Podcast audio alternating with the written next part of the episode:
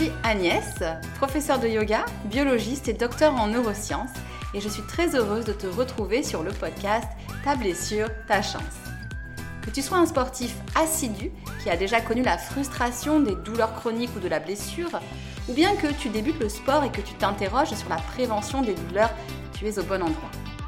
Dans ce podcast, je t'accompagne dans la gestion et la prévention des douleurs récurrentes et des blessures sportives grâce aux outils du yoga, des neurosciences et de la physiologie du sportif. Moi-même passionnée de sport, j'ai connu la frustration des blessures à répétition avant de découvrir les différents outils du yoga. C'est pourquoi j'ai décidé d'utiliser mes compétences et mon expérience pour aider les sportifs qui font face à des douleurs récurrentes ou à des blessures à s'épanouir dans leur activité sportive.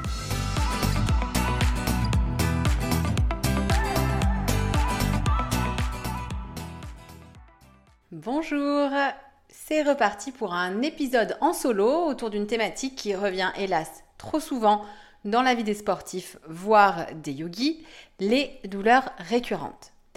Et parce que les douleurs récurrentes peuvent potentiellement nous gâcher la vie, vraiment nous gâcher la vie, je te propose 5 choses sur lesquelles te concentrer pour les éviter au maximum.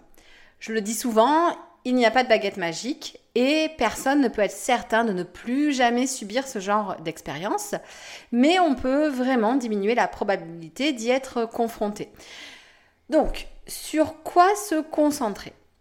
Avant de commencer, cette notion de concentration, elle me semble particulièrement importante.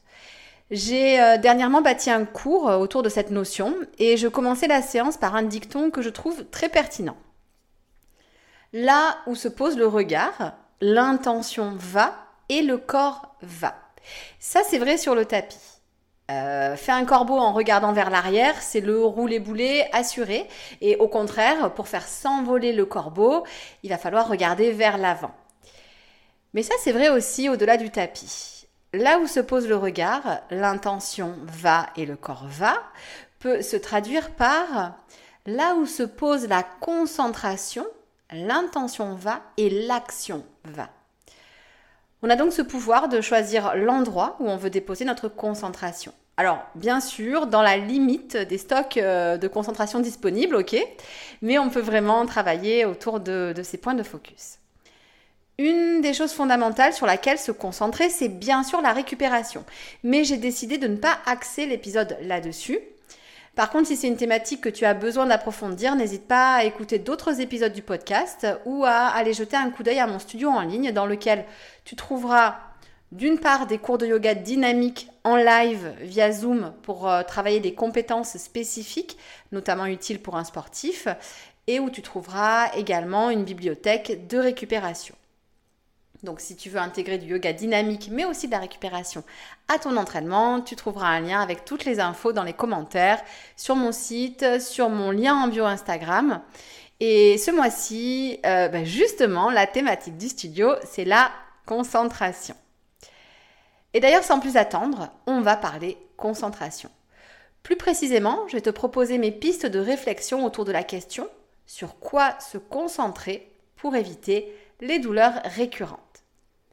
Eh bien, première chose, sur la pratique. Ça peut sembler évident, mais il est important de se concentrer sur sa pratique. Ça peut même sembler simple, mais finalement, est-ce que ça l'est tant que ça? On peut prendre ce conseil au pied de la lettre, se concentrer pour éviter les bobos inutiles. En course à pied, par exemple, c'est frappant. Mon expérience me montre que c'est souvent en fin de trail, dans la dernière descente, qu'on se fait mal. La fatigue, le manque de lucidité et hop, manque de concentration, pas mal amorti et c'est le vol plané. Bon, en vrai, mon dernier vol plané, il date pas d'un trail, mais d'une chute en plein centre-ville. Donc, finalement, peut-être qu'être concentré quand on marche, hein, trail ou pas trail, c'est plutôt bien. Peut-être même qu'être concentré sur ce qu'on fait dans la vie, c'est plutôt bien, mais ça, c'est autre chose. Mais n'oublions pas que là où le regard va, l'intention va et le corps va, et c'est plus généralement vrai pour la concentration. Là où la concentration va, l'intention va et le corps va. Donc si la concentration part en cacahuète, euh, je vous laisse compléter la phrase. De manière plus subtile, quand je parle de concentration sur la pratique, je parle aussi de concentration sur les sensations. Ça peut sembler évident pour des yogis habitués à la pratique du yoga, pendant laquelle on est beaucoup relié au corps et à la respiration, Mais ce n'est pas forcément évident pour tout le monde. Apprendre à reconnaître un étirement juste et une douleur, une sensation de fatigue saine ou au contraire de pratique excessive demande d'être capable de se concentrer sur les sensations corporelles. C'est vrai pendant la pratique, mais aussi avant et après euh, d'ailleurs. Et puis bien sûr, il y a un aspect technique. Se concentrer sur la technicité de certains gestes dans le sport, mais aussi le yoga. Je dis souvent que le corps n'est pas fragile en soi, mais que c'est la répétition de mouvements mal exécutés qui peuvent déclencher des douleurs récurrentes. Par exemple, ne pas contracter les abdominaux profonds quand on se penche vers l'avant ne va pas désintégrer nos disques lombaires sur le champ. Mais à force de se pencher vers l'avant avec un centre relâché, on prend le risque de voir apparaître des douleurs par exemple au niveau lombaire. Parfois, mieux vaut en faire un peu moins, mais mieux. Mieux vaut raccourcir une sortie de run si on sent que la foulée est vraiment lourde ou alléger une séance de renforcement si on sent que le geste technique perd en qualité. Et de même en yoga, si tu as déjà fait 10 chaturanga, tu sais les, les pompes des yogis qui sont en réalité des pompes triceps, euh, donc tu as fait 10 chaturanga, les genoux hors du sol et que tu sens que le centre se relâche, que les épaules s'effondrent, alors fais les suivants avec les genoux dans le tapis. Ou même tu peux éventuellement les zapper. Passons au deuxième point de concentration. La lucidité. Être lucide, c'est regarder les choses telles qu'elles sont. Être lucide, c'est avoir un regard critique envers mes capacités et mon état. Être lucide, euh, ce n'est pas toujours facile. Avant toute chose, il faut arrêter de dire quand on veut, on peut. Nos capacités physiques sont déterminées par nos entraînements, c'est vrai, mais leurs limites sont aussi prédéfinies par des facteurs génétiques. Cela ne signifie pas qu'on ne peut pas aller chercher ces limites, mais ça signifie que ces limites existent. Suivant nos morphologies, certaines postures de yoga seront à tout jamais inaccessibles. Est-ce que c'est grave? Non. Ce qui est grave, c'est de mettre en danger l'intégrité de son corps pour les atteindre.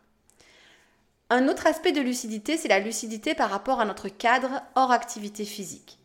Quels sont les impératifs de ma vie dont je dois tenir compte dans mon entraînement? Je vous donne mon exemple. J'ai des impératifs professionnels donnés entre 12 et 15 cours de yoga par semaine. Cela impacte le corps et je dois ajuster mes entraînements de course à pied. Les jours où je donne trois cours de yoga, par exemple, je rajoute rarement de la course à pied. Je suis lucide. Certaines personnes pourraient le faire. À long terme, je sais que ce n'est pas possible pour moi et je réserve mes sorties de course à pied aux jours où j'ai moins de trois cours dans la journée. Être lucide, ça signifie aussi être lucide sur ses objectifs. Pour reprendre mon exemple, actuellement, je favorise mes cours de yoga, donc ma vie professionnelle, euh, par rapport à ma pratique de course à pied. Donc j'allège ma pratique de course à pied lorsque mon volume de cours de yoga augmente. Et suivant les circonstances de vie, il est nécessaire d'être lucide sur les adaptations de pratique physique à faire. Troisième point que je voulais aborder, la régularité. Attention, régularité ne veut pas dire monotonie. Régularité signifie ne pas alterner des longues périodes d'inactivité avec des périodes d'activité intense. C'est une notion qui m'intéresse particulièrement à double titre. Tout d'abord, le cerveau ne peut prendre des habitudes qu'à condition de mettre en place de la régularité. Or, euh, Naval Ravikant nous dit, c'est l'accumulation de nos habitudes qui construit notre identité et il dit même que notre bonheur est construit par nos habitudes. Je suis assez d'accord avec ça. C'est bien sûr discutable, mais ce qui m'intéresse, c'est que seule la régularité permet d'ancrer de nouvelles habitudes, et notamment des habitudes saines à long terme. C'est là bien sûr à nouveau que la lucidité joue un rôle. Pour moi, c'est quoi la régularité? Courir tous les jours pour se blesser et être à l'arrêt pendant trois mois? Peut-être que la régularité tous les jours, c'est trop.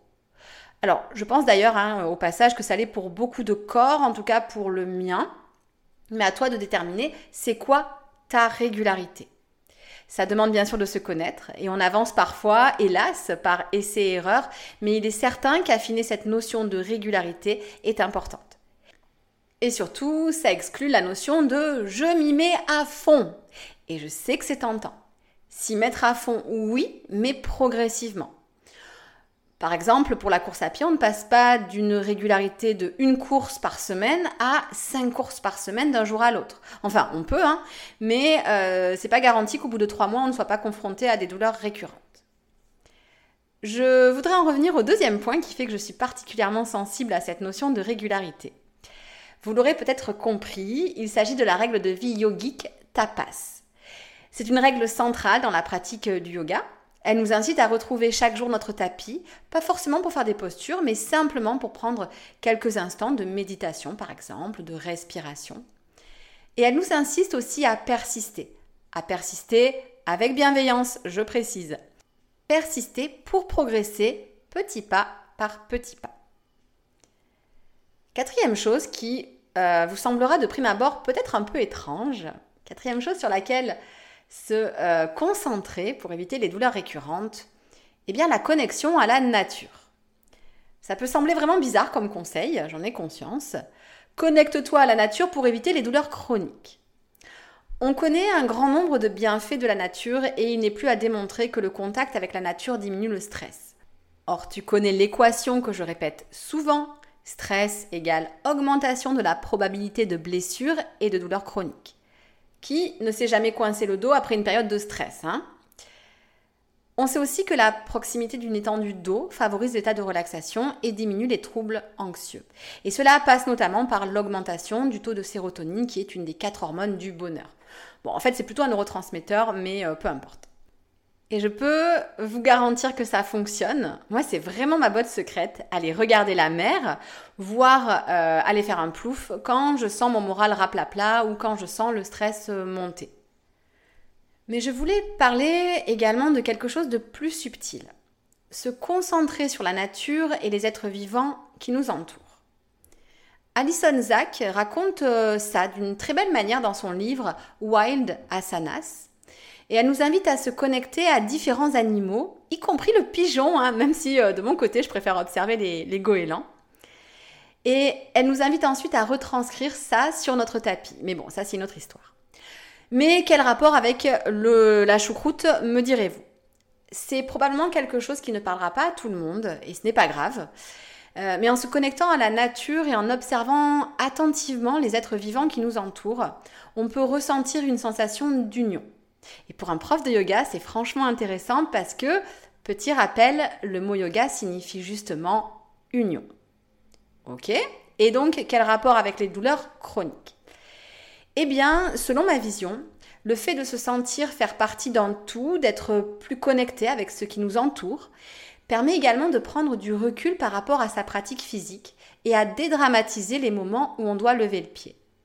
C'est vraiment personnel ce que je vous raconte, mais si de mon côté me sentir plus en lien avec la nature me permet d'être davantage bienveillante avec mon corps et me permet de lever le pied, alors je vous communique euh, cette information. Et puis, tout simplement, lorsqu'on doit lever le pied, quand on sent que le corps a besoin de repos, se connecter à la nature est probablement plus sain que se connecter à sa boîte de pépito. Quand je sens que mon corps me demande de freiner un peu, j'ai beaucoup moins de mal à le faire dans les périodes où je me connecte à la nature. Et en vrai, j'ai aussi parfois une bonne connexion avec les pépitos, mais c'est justement en général quand j'ai oublié cette connexion à la nature et que mon niveau de stress euh, monte. Donc pour ceux qui pensaient que les yogis et surtout les profs de yoga étaient toujours ultra zen en train de grignoter des graines, désolé de vous décevoir, mais euh, non. bon, euh, revenons-en à quelque chose de plus classique peut-être.